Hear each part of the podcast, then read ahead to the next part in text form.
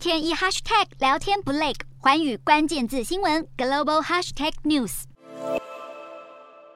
美国五岁以下的小孩很快的就可以开始接种疫苗了。美国 FDA 授权六个月到五岁的幼童可以注射两剂莫德纳疫苗，六个月到四岁的幼童可以注射三剂辉瑞疫苗。家长最快六月二十一号就能带家里的幼童们去接种疫苗。而为了让新冠疫苗能够惠及更多的国家，刚落幕的 WTO 部长会议达成了重大协议，一百六十四个成员国同意暂时放弃新冠疫苗专利。新冠疫苗制裁豁免权可以让开发中的国家之后不用获得疫苗专利持有者的同意，就可以自行生产和出口疫苗，可以大幅帮助到开发中的国家。然而，先前因为多数的大国认为这样会阻碍制药产业的创新，没有厂商会再有开发疫苗的动机。除此之外，疫苗生产的保障也仍有许多的疑虑。加上世贸组织规定，所有的决定都是共识决，也就是说，必须要所有的会员国都同意才能通过决议。因此，先前迟迟达不成协议。这次在 WTO 历经延长两天、共五天的会议中，终于达成了协议。世贸组织秘书长伊维拉更称这项协议为史无前例的协议。而这项协议会不会带给包括辉瑞、莫德纳等大型药厂负面的影响，需要后续观察。